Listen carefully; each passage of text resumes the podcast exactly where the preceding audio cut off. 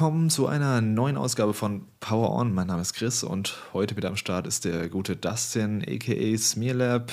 Servus, Dustin. Hey ho, herzlich willkommen beim besten Cast der Welt und vielen Dank für die Einladung. Ja, immer wieder gerne. Treue Zuhörer kennen dich ja auch schon jetzt. Äh, wir haben schon ein paar Casts zusammen gemacht. Zuletzt den großen Spoilercast zu Final Fantasy 16. Wer den noch nicht gehört hat, gerne mal nachholen. Heute soll es aber um was komplett anderes gehen. Nichts von Square Enix und kein JRPG. Stattdessen geht es um ein narratives Abenteuer mit hippen Dinosauriern. Genau gesagt geht es um Goodbye Volcano High von Co-op Games, äh, das jetzt vor kurzem erschienen ist.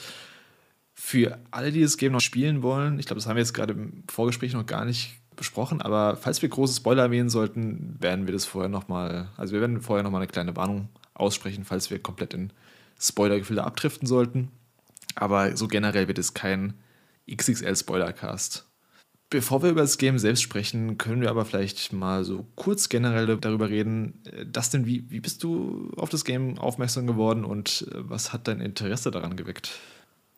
Genau, und zwar Goodbye Volcano High hat mein Interesse eigentlich geweckt seit dem ersten Trailer. Das wurde vor ein paar Monaten mal so ganz salopp auf einer State of Play gezeigt.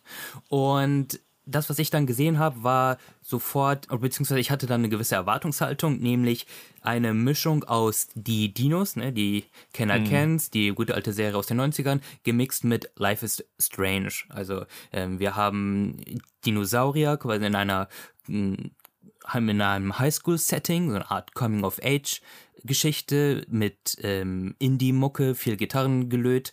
Und dann gab es auch noch, was im Trailer zu sehen war, ähm, ein paar Rhythm-Game-Elemente und so das Life is Strange-Ding, dieses narrative Adventure plus Rhythm Game, das hat mich halt sofort abgeholt. Ich mochte den Stil auch sehr. Dann hat man eine ganze Zeit lang nichts davon mehr gehört. Es sollte ja auch ursprünglich schon Ende Juni rauskommen, dann wurde es nochmal verschoben. Mhm. Und ja, jetzt ist es letztendlich am 30. August rausgekommen. Und ähm, weil ich hatte da krass Bock drauf. Ich war mir nur nicht ganz sicher, ähm, wie die Erwartungshaltung, ob es den Erwartungshalten standhalten könnte, weil auch eine Verschiebung ist immer so, so eine Sache, kann was Gutes bedeuten, kann aber auch irgendwas Negatives bedeuten. Deswegen war ich einfach mal so salopp und habe den Publisher angefragt, ob sie nicht vielleicht einen Review-Code zur Verfügung hätten. Das haben sie dann auch letztendlich bereitgestellt, allerdings auch erst wirklich zum Review, äh, zum Erscheinungszeitpunkt, also zum Release äh, Tag, genau. Und das ist mhm. natürlich erstmal, da gehen die Alarmglocken auf. Ne? Dann ne, weiß es, okay, wenn der Publisher keine Vorab-Testversion rausschickt, dann hat der meistens nicht so viel Vertrauen in sein eigenes Produkt. Und da, um das schon mal ein bisschen vorwegzunehmen, da kann ich aber sagen, da war die Angst etwas unberechtigt, denn äh, Goodbye Volcano High hat mir mit ein paar Abstrichen wirklich sehr gut gefallen. Ja, ich glaube, das war dann auch eher so ein, so ein Punkt von, sie haben bis zum Ende an dem Spiel gewerkelt und vielleicht noch ein paar Updates rausgebracht das Spiel wurde ja schon, also ganz ursprünglich wurde es ja schon vor drei Jahren angekündigt, vor über drei Jahren, auf dem Future of Gaming PlayStation Showcase. Das war, als die PS5 enthüllt wurde, falls du dich daran erinnerst. Da haben sie den allerersten Trailer zum Spiel gezeigt und dann ist das Game komplett vom Bildschirm verschwunden. Und kam dann so vor, vor, ja, so vor so einem knappen Jahr haben sie wieder angefangen, so ein paar Trailer zu ähm, zeigen. Und ja, also du hast eigentlich schon angesprochen, was mich auch daran interessiert hat, eben dieser Coming of Age Life is Strange Vibe mit dieser typisch melancholischen Indie-Mucke. Ähm, dazu halt eben noch ein Game, was storygetrieben ist und Entscheidungsmöglichkeiten bietet, ist sowieso was, wo ich dann immer erstmal dabei bin. Und vor allem, wenn dann der Stil auch noch so gut aussieht, also da können wir direkt einsteigen hier bei dem Punkt. Ich finde, also damit meine ich jetzt gar nicht den Stil von den Dinos, weil das ist Geschmackssache ein bisschen, das, da bin ich gar nicht so der Fan von, von diesen hippen, hippen super hippen Dinos, die ein bisschen over the top sind.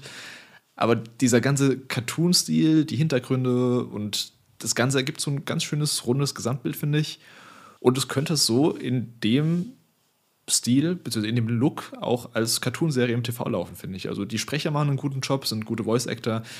Die Musik hat eben diesen leichten Indie-Charme und ja, das hat alles sehr gut in das Setting gepasst. Oder wie ging es dir da?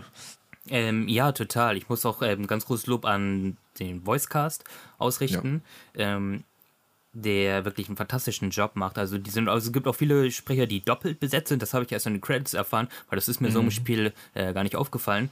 Ähm, wie, ich weiß nicht, du hattest es auch mit englischen Texten gespielt. Also es gibt nur eine englische Synchro, allerdings gibt es noch ähm, ja Multi-Language-Texte von Deutsch bis zu was auch immer du haben möchtest. Ähm, mit welchen Texten hast, hattest du es gespielt?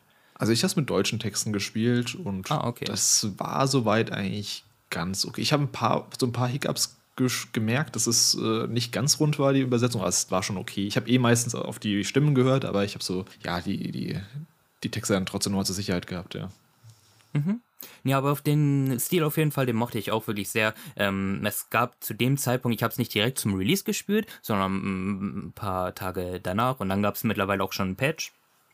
Und auch vieles einiges äh, verbessert hat, so was Bugs anging und so. Also es lief wirklich ähm, flüssig. Ich mag den Stil total, eben wie du sagtest, den kannst du eigentlich auch so ähm, eine TV-Sendung reinpacken, ähm, gepaart mit der wirklich ähm, kurzen und knackigen und passenden Spielzeit von irgendwie so um die sechs, sieben Stunden maximal, äh, hat das ein ganz schönes Gesamtbild gegeben. Also ich mochte auch wirklich so diesen Kontrast, eben, dass du halt Dinosaurier hast, die glaube ich auch, ich bin nicht so der krasse Dino-Experte, aber mittlerweile ist ja auch bekannt, dass so die Dinosaurier damals halt Flügel hatten oder so Federn. Ähm, das haben sie auch mit in die, den Designs eingebaut und das hat mir im Grunde eigentlich schon ähm, gefallen. Man, natürlich, man muss natürlich so diese hippen Teenager-Klamotten und so mit den äh, mit den, äh, mit den kaputten Hosen und so, das muss man feiern oder auch nicht, je nachdem. Aber ansonsten im Großen und Ganzen hat mir äh, audiovisuell Goodbye Volcano halt wirklich gefallen. Man muss auch sagen, diese, äh, ja, diese hippen, bunten Dinos, die könnte man im Grunde eins zu eins gegen äh, normale Menschen austauschen. Also, dass die Charaktere Dinos sind, hat jetzt in der Geschichte eigentlich keine Relevanz. Ja, zumindest ist mir kein Grund aufgefallen, wieso es jetzt unbedingt Dinos sein müssten. Also es könnten theoretisch auch einfach Menschen sein. Es sind auch anthropomorphe Dinosaurier, die in einer modernen Welt leben, die Handys benutzen, die in Häusern leben, die Jeans und äh, ja, T-Shirts tragen. Also Autos fahren auch. Also sie haben alle Annehmlichkeiten, die wir eigentlich wir heutzutage haben, nur dass sie eben Dinos sind. Ja. Ähm, wobei ich nochmal da kurz einkritschen möchte. Äh, ich hoffe, ich nehme dir da nichts vorweg. Dass der Punkt ist, dass die eben halt Dinosaurier sind. Ähm, ist insofern ja notwendig, weil es eben diese eine große Prämisse Ja. in dem Spiel gibt. Und ähm, das ist wirklich so der Ausgangspunkt der Geschichte. Da nehme ich jetzt auch eben nicht großartig vorweg. Das ähm, wird ja halt gleich eben am Anfang gesagt. So ist nämlich der Ausgangspunkt der Geschichte. Das heißt hier, hey, wir sind hier im Dinosaurierzeitalter quasi, ne? Aber die benutzen halt Handys, haben Autos, haben auch ihre äh, WhatsApp-Gruppen und sonstiges, ähm, reden wie normale Teenager, gehen zur Schule und haben so ihre kleinen, ja, Slice of Life Probleme, ne? Halt, äh, wenn wir unseren Abschluss schaffen, sind wir dann noch äh, Freunde und was mache ich in Zukunft? Meine Eltern haben die Erwartung, aber ich will dann lieber äh, Musiker werden und so weiter und so fort. Also was äh, quasi aus meiner Perspektive, der jetzt mittlerweile schon 30 Jahre alt ist, etwas banal wirkt, aber ich gucke mir halt immer noch gerne so Teenager bei ihren alltäglichen Problemen an. Und das Spannende ist halt bei Goodbye Volcano High ist, du hast diese Coming of Age Thematik gepaart eben damit, dass halt die Meteoriten drohen auf die Erde zu fallen, die dann halt bekanntlich dafür sorgen, dass die Dinosaurier eben ausgelöscht werden. Und das fand ich eigentlich einen ganz spannenden Punkt, weil du als Spieler in dem Moment natürlich mehr weißt als die Charaktere an sich. Ja, das finde ich auch ganz cool als Prämisse, die dann, finde ich, aber leider im Endeffekt nicht so super äh, gut ausgenutzt wurden. Also mir hat selbst diese Slice of Life bzw. Coming-of-Age-Story besser gefallen als diese übergreifende Story, weil die so ein bisschen in den Hintergrund gerät für die meiste Zeit, finde ich. Also klar, das nahende Ende der Welt steht bevor, aber die ganzen Charaktere verhalten sich nicht so wirklich so, als würde das Ende bevorstehen. Es wirkt eher so wie, vielleicht als zweite Grundprämisse ist es das letzte Schuljahr von den handelnden Protagonisten quasi, denen wir folgen und das ist quasi so der Abschluss der Schulzeit und die gehen dann aufs College oder andere gehen auf, äh, finden einen Job und sowas. Das ist so die Grundfrage, vor allem in dem Spiel eben, was machst du mit deinem Leben, was machst du aus deinem Leben, wer bist du und das sind so die Grundmotive, finde ich. Diese übergreifende Meteoriten-Story, die finde ich ist leider ein bisschen, bisschen zu kurz gekommen. Ja, bin ich auch bei dir. Also Goodbye Volcano heißt wirklich ähm, weniger Story-driven, und- sondern mehr Character-driven. Ja. Also du hörst dir halt ganz viele Dialoge an und ähm, baust die Beziehung zu deinen Freunden immer weiter auf und dann ist es eben so auch, dass diese übergreifende Meteoritengeschichte etwas weiter in den Hintergrund rückt. Ja, auf jeden Fall. Als Protagonist oder Protagonistin, wir haben nämlich einen Non-Binary Character, den wir jetzt an der Stelle einfach mal mit dem Pronomen sie bezeichnen, das ist nämlich Fang. Fang hat den großen Traum, ein Rockstar zu werden mit ihrer Band, die sie Worm Drama nennt. Und das ist so der Hauptkonflikt im Spiel, finde ich. Äh, vor allem eben, du hast auf der einen Seite die, äh, ja, die ganzen Charaktere, die eben ihren Schulabschluss machen und schauen, was sie aus ihrem Leben machen wollen. Aber Fang ist auf der Rockstar-Schiene in Anführungszeichen stecken geblieben. Sie will eben mit der Band groß rauskommen, hat auch ihre zwei besten Freunde dabei in der Band, den Drummer, ähm, oh Gott, wie hieß der nochmal? Reed? Genau, Reed und Trish, die Gitarristin oder Bassistin, ich bin mir gerade nicht ganz sicher, wer was war. Ja, und das ist dann so der Konflikt, dass sie eben die Band groß voranbringen will, aber die anderen, sie merkt dann irgendwann, ah, die anderen beiden äh, Bandmitglieder sehen das nicht so, sie haben andere Pläne und dadurch entspannt sich eben so ein Konflikt über die, ja, über die sechs, sieben Stunden, fünf, sechs, sieben Stunden Spielzeit, der nicht super überraschend ist, finde ich. Man hat die ganzen Wendungen und die ganzen Story ja, streng so schon gesehen in anderer, in anderer Form, in anderen Medien. Aber ich finde, es war trotzdem unterhaltsam erzählt bis zum Ende und ich wollte auch immer wissen, wie es weitergeht. Also es war zwar, wie gesagt, es war nicht super überraschend das die meiste Zeit über, aber ich finde, die Charaktere waren unterhaltsam, teilweise ein bisschen nervig. Also gerade so eine Trish war ein bisschen nervig mit ihrer Schnecke. aber ähm, ja, es habe ich trotzdem gut unterhalten. Ähm, nee, muss ich auch sagen. Also ähm, die Dialoge waren auch immer so clever geschrieben, dass du Lust hattest zuzuhören. Es gab ein paar Längen so, auch innerhalb der kurzen Spielzeit. Also jetzt einfach nur mal ein groben Beispiel zu nennen, kontextloses. Es gibt halt, äh, die Charaktere machen halt ein, so einen Pen-Paper-Abend. Äh, was auch ganz cool ist und auch im Spiel implementiert wurde. Ähm, nur das geht halt A viel zu lange und kommt in kurzen Abständen viel zu oft vor.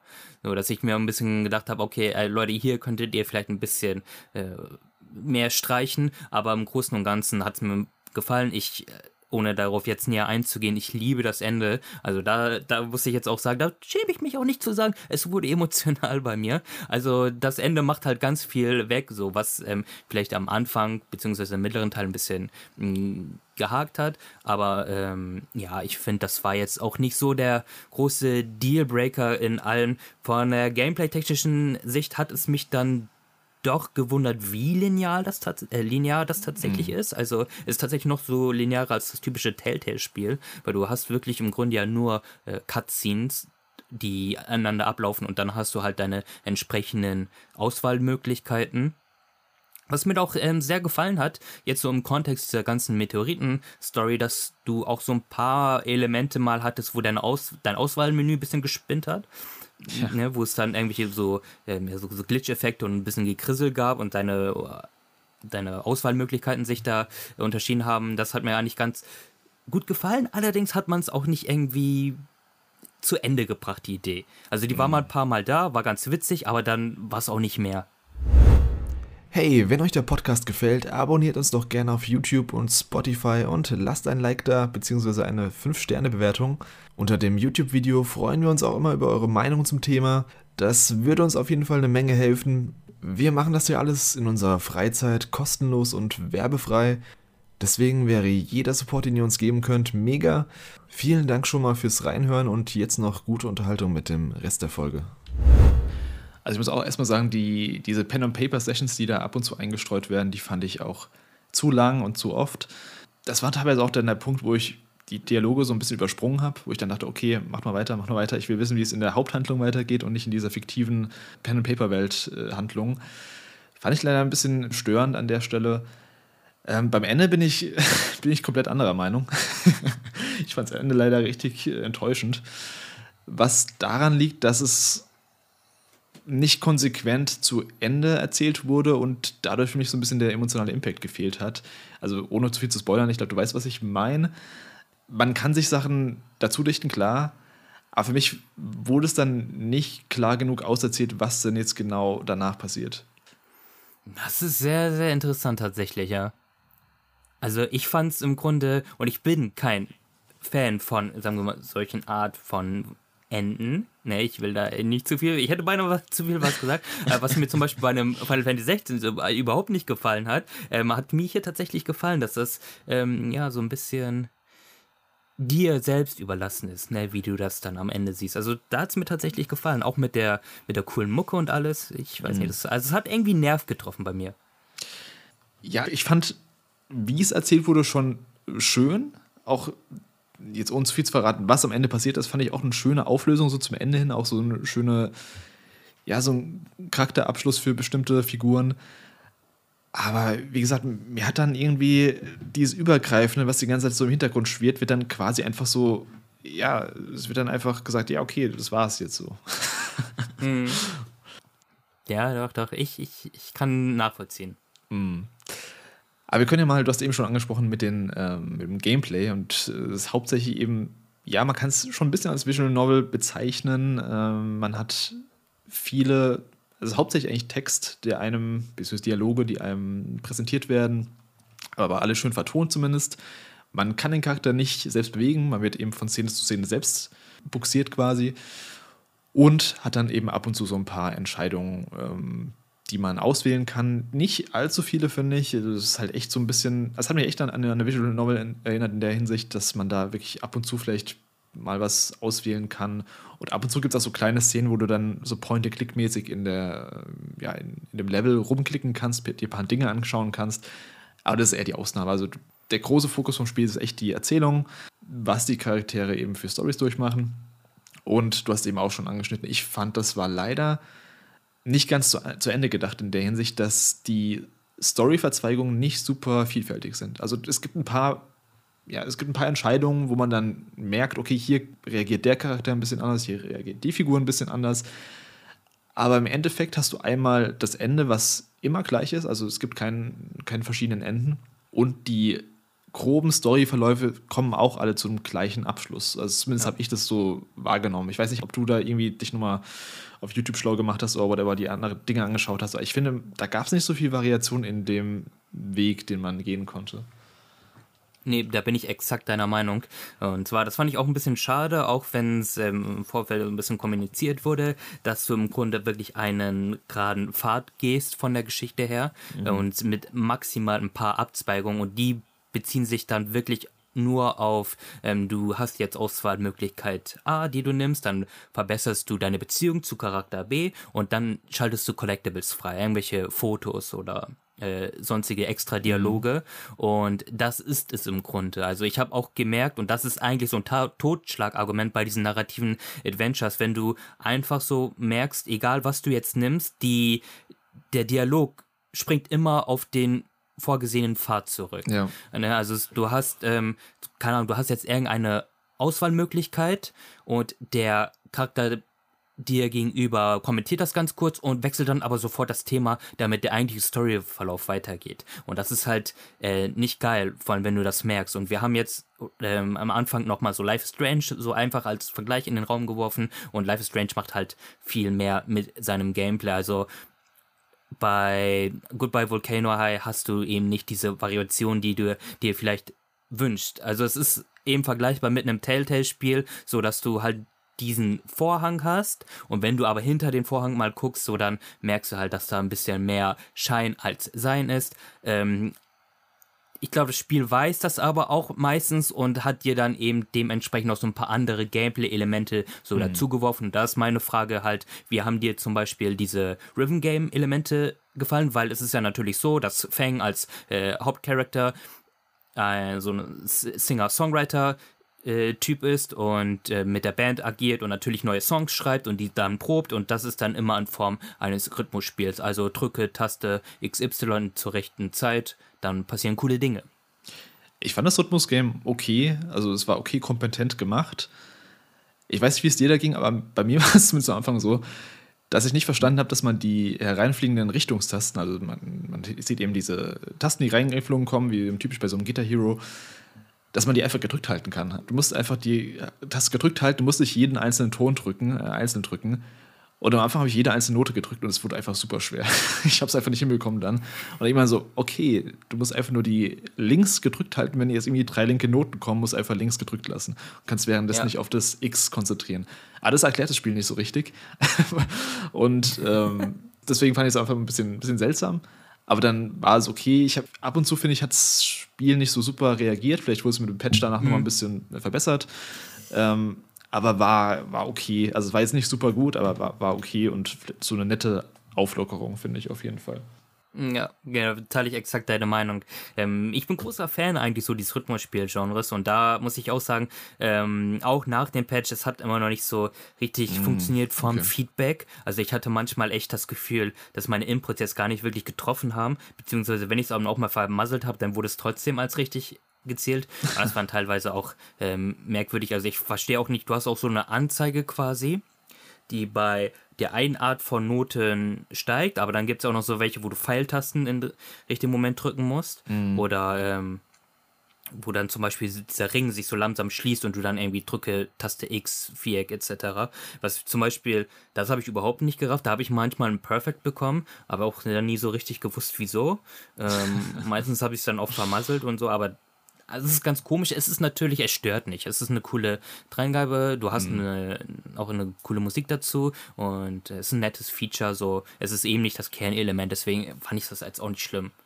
Ja, es, das Timing war manchmal ein bisschen seltsam irgendwie. Das ähm, habe ich bis zum Ende nicht ganz äh, drauf gehabt. Und ich fand es am Ende, also gegen Ende dann auch relativ schwer, ähm, wo ich eigentlich immer denke, bei solchen, ja, das ist ja eigentlich eher so ein Casual-Spielelement, was da eingefügt wurde. Ich fand es dann schon teilweise ein bisschen zu hart oder zu streng zumindest äh, in dem, wie es bewertet wurde. Aber ja, es hat ja im Endeffekt eigentlich nicht, hat ja nicht viel verändert in dem, was, du- was du gespielt hast quasi. Also du hast dann ab und zu vielleicht irgendwelche Bonusgeschichten freigeschaltet, irgendwelche Backgrounds oder Bilder, aber jetzt für die Story, was, ja, was Wichtiges gab es da jetzt nicht in der Hinsicht, wenn du perfekt gespielt hast oder alles versaut hast.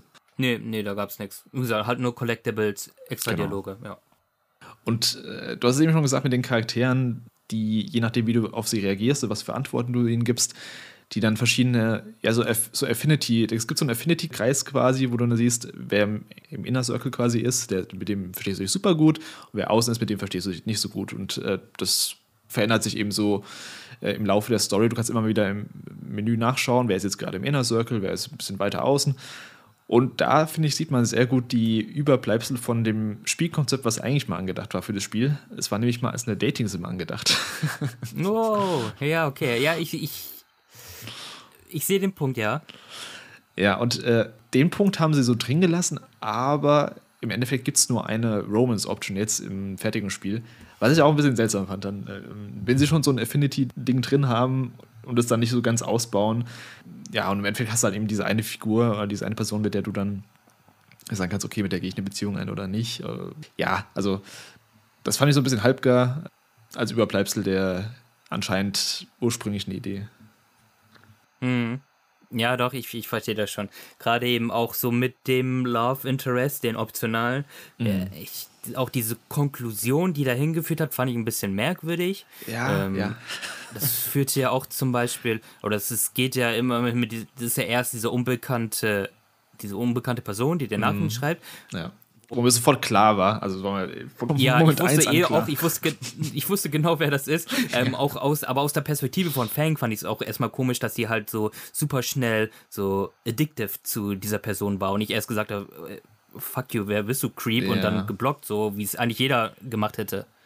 Das, das, das fand ich auch komisch, dass sie sich da direkt so krass geöffnet hat.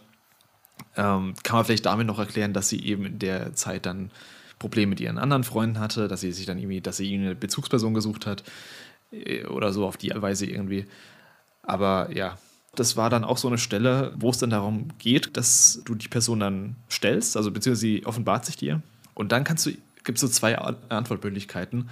Und ich weiß nicht mehr genau, was es war, aber ich habe dann die Antwortmöglichkeit gewählt, wo ich gedacht habe, okay, ähm, ich brauche gerade erstmal einen kurzen Moment, lass mal später drüber reden. Und dann hat die andere Person so aufgefasst, als, als hätte, ich, hätte ich ihr so einen krassen Korb gegeben. Und ich dachte so, what? Nein, nein, nein, nein, nein. so, so war es nicht gemeint. Da waren dann teilweise auch so die Antwortmöglichkeiten. Vielleicht war es auch ein Übersetzungsfehler, weiß ich nicht. Die dann nicht so rübergekommen sind, wie ich es mir im Kopf gedacht habe, was ich jetzt als Fang antworte. Das habe ich tatsächlich auch ein paar Mal gehabt, weil, ähm, na klar, du hast ja nur immer so einen kleinen Ausschnitt des Mhm. Textes und daraus interpretierst du dann, in welche Richtung das gehen würde. Ne? Und dann ist es auch Ja. eine ganz komplett andere Richtung. Und mir hat da auch mal manchmal so ein bisschen so die neutralen Antworten gefehlt, weil es ist immer eine Entweder-Oder-Geschichte. Entweder Ja. bist du gegen mich oder du bist halt für mich. Ja, ne, da bin ich bei dir auf jeden Fall. Ähm, hattest du denn so einen Charakter, der so dein Favorite war von der ganzen Truppe jetzt? Oder welchen du überhaupt nicht leiden konntest? Also überhaupt nicht leiden. Also ich fand, wie hieß sie nochmal, diese, die beste Freundin?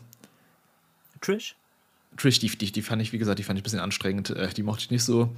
Das war auch so ein Konflikt, wo ich mir dachte, hättet ihr mal so drei Minuten miteinander richtig geredet. ist ja immer so, kurz bevor sie miteinander reden, ist dann irgendwas, ah, sie muss los oder sie hat was anderes zu tun oder. Also da fehlt so ein bisschen die, diese typische Aussprache, aber das ist halt auch so ein, so ein Staple von so Coming-of-Age-Geschichten. Ähm, ich glaube, ich fand Fang schon am, am interessantesten und am besten auch. Auch wenn sie teilweise dann, ja, wie gesagt, ja, teilweise halt dann nicht so reagiert, wie ich es mir gedacht hätte. Wie hieß, Anaomi hieß die Nummer, die, die Streberin, in Anführungszeichen. Die fand ich ganz cool am Anfang. Später wurde sie dann irgendwie, ähm, also ich wurde dann, sie, sie war so komplett gesnappt, wo ich dachte, was ist denn jetzt los? das kam so ein bisschen out of nowhere. Den Bruder fand ich auch noch ganz cool, den ähm, Naser hieß er, glaube ich. Also ich, ich fand die eigentlich alle ganz, ganz äh, interessant oder sympathisch auf, auf die eine oder andere Weise. Trish fand ich halt, äh, die fand ich echt nervig mit ihrer Schnecke die ganze Zeit. Ähm, der Rest war schon ganz sympathisch, ja. Bei dir? Mhm. Ja, bin ich exakt bei der eigentlich im Grunde. Also Fang war auch so ähm, mein Lieblingscharakter so als, äh, als Protagonist und ich habe auch versucht, so ein bisschen zynisch zu klingen, äh, klingen zu lassen, äh, was auch mal ganz cool war. Gerade eben dieser Verbindung zu Trish, die wird ja mal so ähm, vorgegaukelt, so das sind die besten Freunde Ja. seit der Kindheit. Und da fand ich ein bisschen komisch, dass du dann später so super devot bei ihr sein musst und quasi du bist für alles schuld, so. Na, obwohl sie ja eigentlich auch, äh, äh, auch mal sagen könnte, hey, ähm, ich interessiere mich halt für Käfer und so den ganzen Scheiß. Ja. Ähm, so, aber wie du sagtest, so mit ein bisschen, eigentlich hätte man mit einem vernünftigen Gespräch so, hätte man das vielleicht aus der Welt schaffen können. Äh, ich mochte auch Reed ganz ähm, gerne so, das ist ja so der, der Drummer dann der Runde, der auch so ein bisschen halt in so seine eigene Welt liebt mag. Er schreibt gerne so Pen-Paper-Geschichten, bufft dann ein bisschen mal an, an seinem Joint auf, der, auf dem Schuldach. Ähm, wer ein bisschen anstrengend fand, aber die tauchen auch nicht so oft auf, sind dann diese beiden, ja, diese Ja. Anhimselfreunde, Ja, ja, dieser. Tarotfrau und den Kochdude. Ja, die stimmt, Ähm. die gab es ja auch noch, die Tarotfrau. Mit diesem komischen, ähm, was war das? Du musst irgendeine Karte wählen, aber was war das nochmal? Also, ähm, das war auch so ein kleines Gameplay-Element, wo ich dachte, was soll das jetzt? Genau, du musstest dann immer zwischen drei Karten wählen, wobei ich mich jetzt auch nicht schlau gemacht habe, ob das immer dasselbe Ergebnis ist. Das weiß ich auch. Also zumindest das letzte Mal, als man es macht, also ganz am Ende, dann, da ist es, glaube ich, dann immer das Gleiche. Aber davor Ja. ist es vielleicht zufällig, weiß ich nicht. Ähm, ja, die, die fand ich auch nicht gut und äh, war zumindest ein bisschen anstrengend. Und bei, bei Reed, ähm, das war halt so ein bisschen der, der Depri-Typ. der die ganze Zeit meinte, ey, es geht alles vorbei. Ähm, Ja, was genau. sollen wir jetzt noch machen? Ähm, das hat alles keinen Sinn mehr. Wo ich mir auch dachte, ey, ja, okay. Ähm, so der Einzige, der so ein bisschen kapiert, so ein bisschen, dass die Welt vielleicht untergeht, aber ich fand den auch ein bisschen zu krass und teilweise auch so, schon so ein bisschen in, ja, vielleicht nicht ganz Verschwörungstheorien abgedriftet, aber der wirkte schon so ein bisschen anfällig für sowas. Ja, auf jeden Fall. Deswegen, also ich weiß auch nicht, ähm, ja, es wird- es wird gescriptet sein, aber so, dass diese eine, dass dieses eine Pen and Paper so diese krasse Wendung dann nimmt, ja. So, so out of nowhere mäßig. Ja. Ähm, es gibt ja noch diese Songwriting-Gameplay-Elemente. Da klebt man Ja, quasi so verschiedene Lyrics aneinander, die halt vorher eingesungen wurden, mit derselben Melodie jeweils. Und da bastelt man sich so seinen eigenen Song. We won't back down, fear in our eyes. We won't sit around, let the world go by.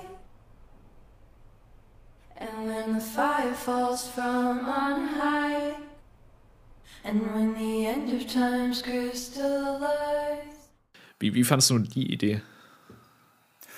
Ähm, ja, fand ich auch ähnlich wie zum Beispiel das Element, dass du das Bandlogo und so entwerfen kannst. Das sind coole Elemente, so die reißen, oder beziehungsweise die da saugen dich noch mehr so in diese Welt ein. Ähm, war ganz cool, aber ganz ehrlich, ich habe mir jetzt auch nicht so die krassen Überlegungen gemacht, was die Lyrics anging. Ich habe einfach nur geguckt, okay, was hört sich geil an, fertig ist. Es war auch ein bisschen oberflächlich, also das hat irgendwie zwei, drei Sätze dann auswählen können. Ich fand das vom Konzept her eigentlich cool, dass du so deinen eigenen Song basteln kannst, den du dann auch später dann auf der Bühne spielst oder ähm, den du dann probst. Hätte ich gerne noch mehr von gehabt, ein bisschen, mit ein bisschen komplexerem System vielleicht, dass, dann, dass du dann halt wirklich so dann denkst, oh cool, das ist halt echt mein Song, den ich mir zusammengebaut habe. Aber so war es halt ganz nett. Also fand ich eins der besseren Elemente, die so neben der Story eingestreut wurden. Ja, das wäre auch ein cooles Element gewesen, jetzt, wenn wir das nochmal eine Stufe höher heben, so dass du halt, weil Fang ist halt alleine da, ähm, schreibt den Song, ähm, bastelt an der Melodie und du suchst dann dementsprechend auch die Lyrics aus und die anderen beiden sind halt so quasi die Anhänger, so ich so, so, yo, whatever, aber so, mach was du willst, wir jam dann halt mit. Und das wäre halt natürlich auch noch cool gewesen, wenn du wirklich halt ähm, zum Beispiel ein Gameplay-Element jeden Part der Charaktere, also wenn die wirklich zu dritt an ihrem Song weckeln würden und du dann vielleicht auch noch so die Drums und so Ja, äh, mit stimmt, ja. aussuchen würdest, das wäre eigentlich ganz nice. So, das würde eben diesen einen letzten Song dann eben auch nochmal den gewissen Impact geben, aber hey. Ja, cool, das wäre eine coole Idee gewesen, stimmt, ja. Das, das wäre vielleicht eine Idee für einen Nachfolger dann. Oder für ein Nachfolgespiel irgendwie im ähnlichen ähm, Setting oder whatever. Weißt du eigentlich spontan, ob das Studio, das ist ja echt nur klein, ich glaube, das ist sogar so ein Pärchen oder so, oder so ein äh, verrücktes Ehepaar, ähm, ob die davor oder dann da irgendwas gemacht haben, oder ist das jetzt ihr Erstlingswerk? Sie hatten ein Game vorher, ich bin mir gerade, ähm, ich bin mir gerade nicht mehr ganz sicher, was es war. Aber sie hatten schon ein Game vorher gemacht. Und äh, ich glaube, das ist dann auch. Ich glaube, da gab es auch ziemlich Probleme bei der Entwicklung, dass dann irgendwie. Sie hatten einmal so ein Story-Konzept, was sie dann komplett über den Haufen geworfen haben. Deswegen hat es auch so lange gedauert. Also die Entwicklung so lang gedauert, neben halt der ganzen Covid-Geschichte. Also da gab es anscheinend auch viele Rewrites. Sie hatten einfach auch drei spielbare Charaktere anscheinend, die sie dann auf ähm, Fang runtergekürzt haben. Sie haben noch ein Spiel gemacht, ich sehe es gerade. Nee, sie haben sogar drei Games vorher gemacht. Ähm, Knock für PS4, iOS und PC. Winding Worlds und Ridiculous Fishing EX für Apple Arcade. Also äh, so kleinere Titel halt, aber seit 2017 sind sie anscheinend aktiv. Okay, krass. Was ich dich fragen würde, ist, ähm, jetzt das Ding kostet ja, ähm, ich weiß nicht, ob ist es, ist es ein Game Pass eventuell? Es ist nur für PS5 und PC rausgekommen bisher, glaube ich. Ja, stimmt. Okay, dann klärt das die Frage schon mal. Das kostet ja regulär äh, 25 Euro. Ähm, was ich schon recht heavy finde. Also vielleicht so ein Zehner weniger wäre ganz okay, weil das Spiel so toll ich es dann auch letztendlich fand, mit trotz seinen Schwächen oder vielleicht auch gerade weil wegen seinen Schwächen. Äh, das Ding ist halt, ich habe es jetzt einmal gespielt und es hat halt kein wirkliches Replay-Value, außerhalb, dass du noch so versuchst, deine Collectibles da zu sammeln. Was natürlich auch das Schicksal vieler narrativen Adventures, die halt hauptsächlich von ihrer Story leben. Ähm, nichtsdestotrotz würdest du es trotzdem dann empfehlen, so einfach der Erfahrung wegen? Oder würdest du sagen, hey, warte lieber auf einem Sale? Weil ich hoffe ja trotzdem, ähm, gerade auch weil du sagtest, das ursprüngliche Konzept mit den drei spielbaren Figuren und etc., dass es sich ja dementsprechend ähm, cool und gut genug äh, verkauft, so dass sich dann irgendwie ein, halt ein Nachfolger daraus entwickeln kann. Also ich habe gerade auch mal nachgeschaut, es kostet sogar 29 Euro, also 28,99. Wow. Das finde ich auch ein bisschen zu happig als ähm, Einstiegspreis. Ich hätte auch so 15 Euro, hätte ich gesagt, wäre eigentlich so perfekt gewesen. So 15 Euro als UVP. Ja, also ich hätte es jetzt wahrscheinlich auch nicht direkt ausgegeben für den Preis. Also, ich sag mal so, wenn man, wenn man Fan von so narrativen Geschichten ist und so Coming of Age, also ein bisschen Fable für so Coming of Age-Kram hat und diesen Dinosaurier-Stil, der jetzt nicht komplett abgeneigt ist, da kann man sich das Ding schon mal geben. Also, das, das war, wie gesagt, ich habe das auch am, relativ am Stück durchgespielt an zwei, drei Tagen. Das war unterhaltsam für die paar Stunden, war jetzt nicht, also es hat zwar jetzt kein super krasses, äh, life-changing Game, aber es war halt, wie gesagt, audiovisuell finde ich es super gut. Ähm, hat sympathische Charaktere, ganz gut geschrieben, teilweise ein bisschen Pacing-Probleme. Aber ähm, das kann man sich schon geben, wenn man so ein, so ein Fable für die Art von Spiele hat. Jetzt vielleicht, also muss halt jeder selbst dann wissen, was es ihm wert ist, für so ein Spiel auszugeben und für die Spielzeit und für, ja, für was, was vielleicht jetzt nicht an der Spitze des Genres steht. Aber ich, ich würde auch schon sagen, wenn es im Sale ist, spätestens, dann sollte man sich das als, äh, ja, als Interessierter dann schon mal geben oder anschauen zumindest. Gibt es, glaube ich, auch eine Demo von oder gab es mal eine Demo von? Also da könnte man vielleicht auch reinspielen. Genau, die ist ähm, leider nur auf Steam. Ah, okay. verfügbar oder beziehungsweise war verfügbar auf PlayStation 2 leider, äh, PlayStation 5 leider nicht. Ähm, aber ich bin da auch bei dir. Also das Ding ist ein Titel, der nicht unbedingt unter dem Radar fallen muss dieses Jahr, auch wenn dieses Spiel ja natürlich echt krass war und gerade dann solche Titel da gerne mal in Vergessenheit geraten. Nichtsdestotrotz, ich hatte eine, eine schöne Zeit, auch wenn Chris da nicht auf meiner Seite ist, aber trotzdem das Ende hatte echt coole Nachwirkungen. Also ich musste auch einen Tag danach schon ein bisschen drüber nachdenken und krübeln und deswegen war das auf jeden Fall eine Erfahrung, die ich nicht so schnell vergessen werde und es hat sich dann doch gelohnt. Ja, ist auch cool, ist auch ein cooles Fazit dann. Würdest du dir einen Nachfolger wünschen, bei dem Ende natürlich äh, ein bisschen fraglich oder beziehungsweise ein bisschen schwer? Vielleicht können wir auch ähm, in der Welt noch irgendwas anderes machen, vielleicht ein Prequel oder willst du dir noch mal was wünschen mit den Charakteren oder in dem Setting oder willst du dir ähm, was anderes von dem Studio wünschen? Wenn die jetzt noch mal, also wenn die jetzt die Chance bekommen, noch mal, vielleicht nochmal einen Nachfolger im ähnlichen Stil zu machen oder einen geistigen mhm. Nachfolger. Also ich würde mir dann schon wünschen, also es fände es ganz cool, wenn sie mal was komplett anderes dann machen, auch vom Setting her. Ich mhm. hatte jetzt so meine Geschichte mit Fang und äh, den Freunden so, das brauche ich dann jetzt persönlich nicht nochmal. Also es wäre auf jeden Fall cool, wenn sie eben das ursprüngliche Konzept mal äh, aufgreifen könnten, in einem anderen Setting. Es müssen nicht Dinosaurier sein können, aber keine Ahnung, Fische sein oder so, keine Ahnung, was, was sie halt machen wollen.